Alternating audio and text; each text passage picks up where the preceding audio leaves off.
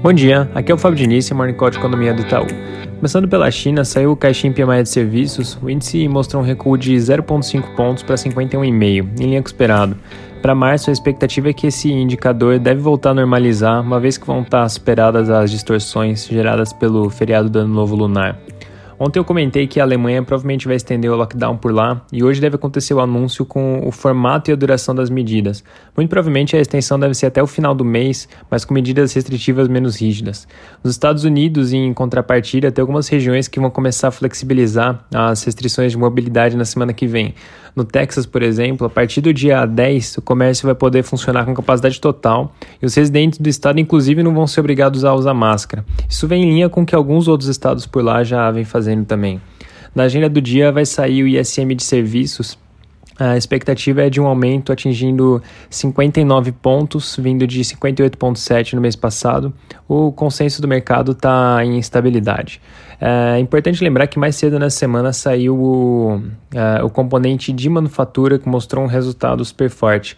Além disso, é importante ficar de olho que alguns membros do, do Banco Central vão falar durante o dia também. Essa é a última semana antes do blackout period. No Brasil, assim como tem sido durante a semana, as discussões relacionadas à PEC emergencial seguem no centro das atenções. Ontem, depois de bastante turbulência, o relator conseguiu apresentar o parecer dele em plenário e a proposta parece estar se encaminhando para a votação hoje, mais no final do dia. Conforme já vinha sendo esperado, o texto passou por alguma desidratação, como por exemplo a remoção daquela parte que eliminava os mínimos para a saúde e educação, mas apesar disso, a parte da ativação dos gastilhos em si, que acaba sendo o núcleo do texto, foi mantida.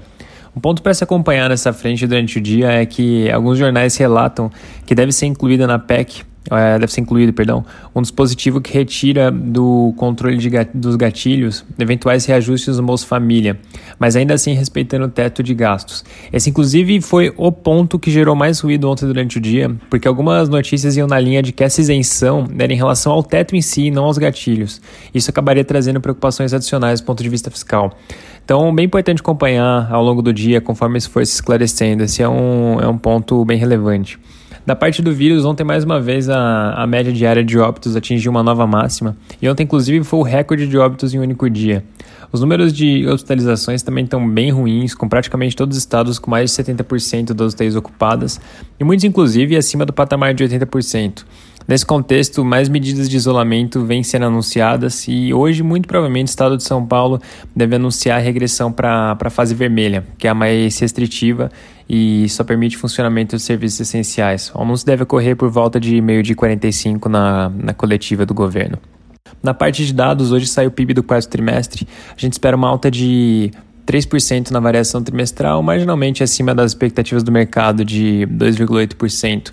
Na comparação com o quarto trimestre do ano passado, nossa expectativa é de uma queda de 1,4%, e para o fechamento do ano, que compara a média de 2020 com a média de 2019, a nossa expectativa é de uma queda de 4,1%. Do lado da oferta, a gente está esperando uma melhora bem disseminada, com o serviço mostrando ganhos bem fortes, mas lembrando aqui que está vindo também de uma base de comparação muito baixa enquanto do lado da demanda o destaque deve ficar para investimentos. É isso por hoje, um bom dia.